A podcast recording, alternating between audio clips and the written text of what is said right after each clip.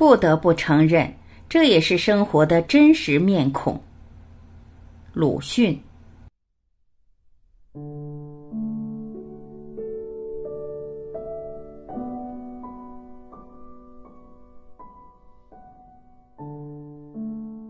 这也是病中的事情。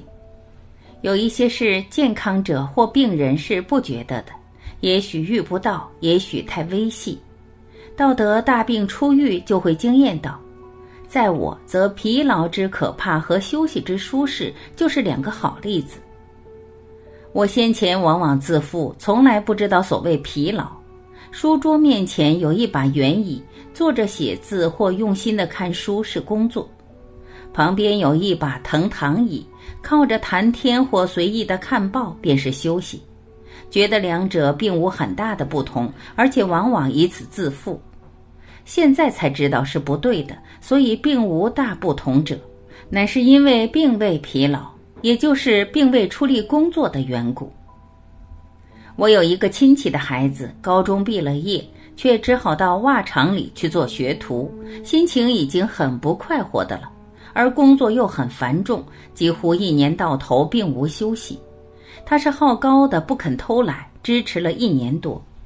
有一天忽然坐倒了，对他的哥哥道：“我一点力气也没有了。”他从此就站不起来，送回家里躺着，不想饮食，不想动弹，不想言语。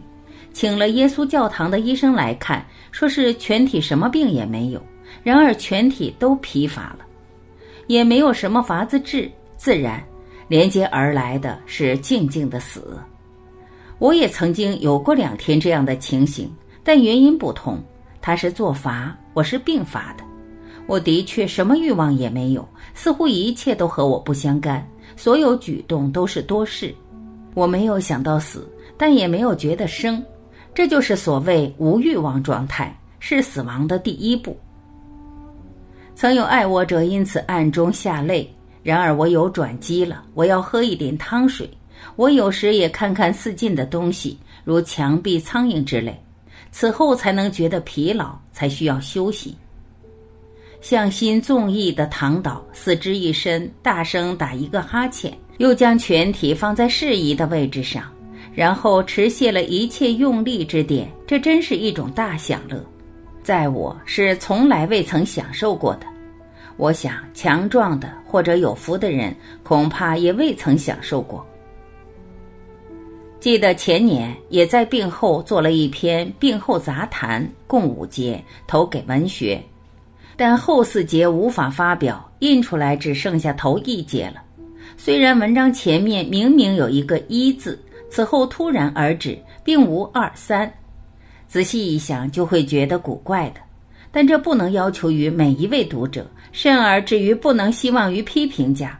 于是有人据这一节下我断语道：“鲁迅是赞成生病的。”现在也许暂免这种灾难了，但我还不如先在这里声明一下，我的话到这里还没有完。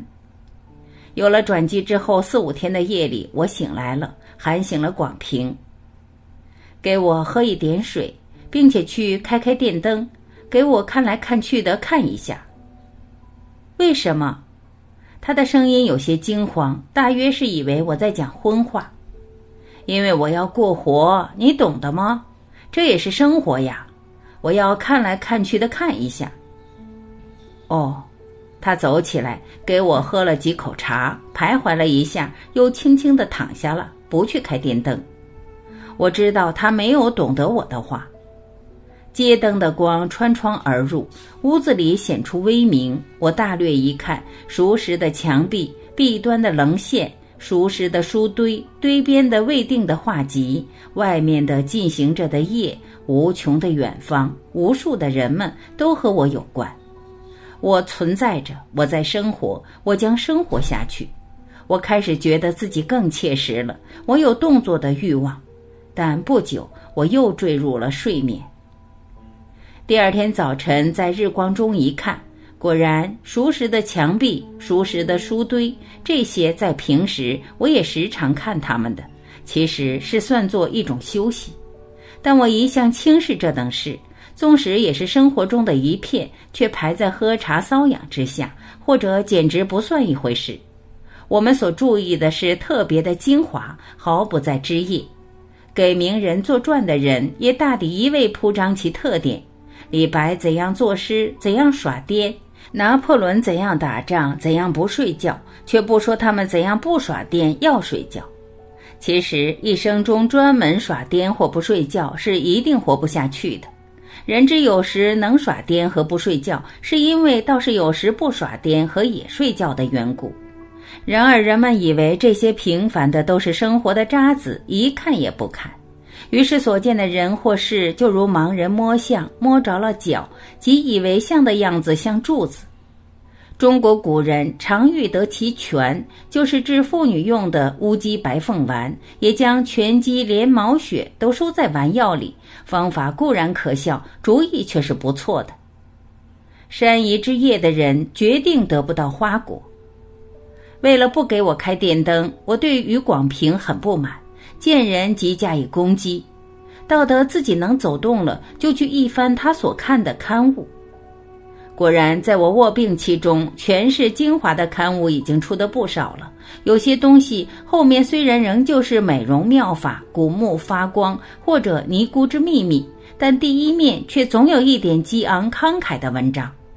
作文已经有了最中心之主题，连义和拳时代和德国统帅瓦德西睡了一些时候的赛金花，也早已封为九天护国娘娘了。尤为惊服的是，先前用《玉香缥缈录》把清朝的宫廷讲得津津有味的《申报》上的《春秋》，也已经时而大有不同。有一天，竟在卷端的点滴里教人，当吃西瓜时，也该想到我们土地的被割碎，像这西瓜一样。自然，这是无时无地无事而不爱国，无可资议的。但倘使我一面这样想，一面吃西瓜，我恐怕一定咽不下去。即使用尽咽下，也难免不能消化，在肚子里咕咚的响它好半天。这也未必是因为我病后神经衰弱的缘故。我想，倘若用西瓜作比，讲过国耻讲义，却立刻又会高高兴兴地把这西瓜吃下，成为血肉的营养的人，这人恐怕是有些麻木，对他无论讲什么讲义都是毫无功效的。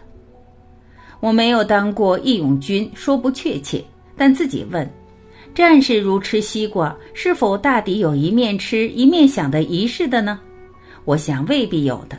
他大概只觉得口渴要吃，味道好，却并不想到此外任何好听的大道理。吃过西瓜，精神一振，战斗起来就和喉干舌闭时候不同。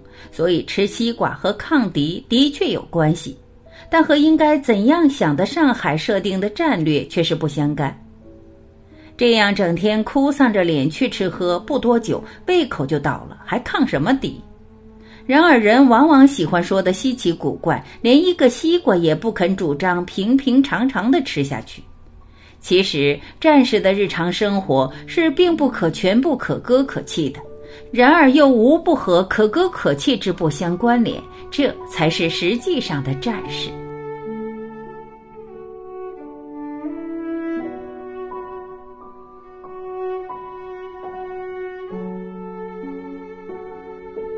感谢聆听，我是晚琪，我们明天再会。